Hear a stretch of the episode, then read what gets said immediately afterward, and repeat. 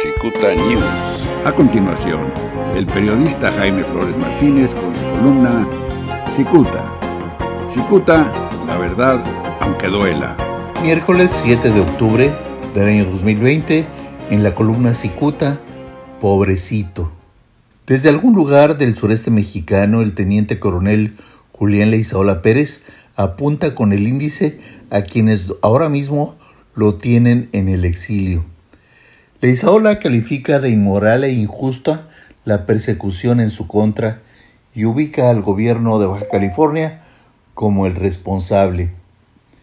La noche del miércoles pasado, el militar retirado subió a Facebook una carta donde expresa su confianza en que sus abogados lograrán revertir las acusaciones infundadas.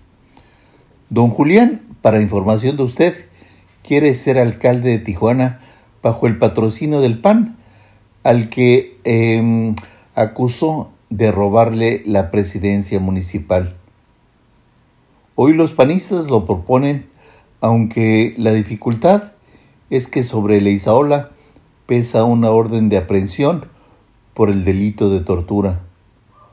Desde hace meses, Leizaola está prófugo y los panistas están desconsolados.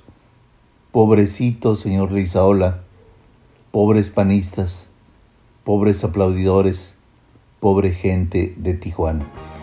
Muchas gracias, les saluda Jaime Flores. La prestigiada columna Cicuta del periodista Jaime Flores Martínez es el eje central de este medio de comunicación. Cicuta, la verdad aunque duela. Cicuta News.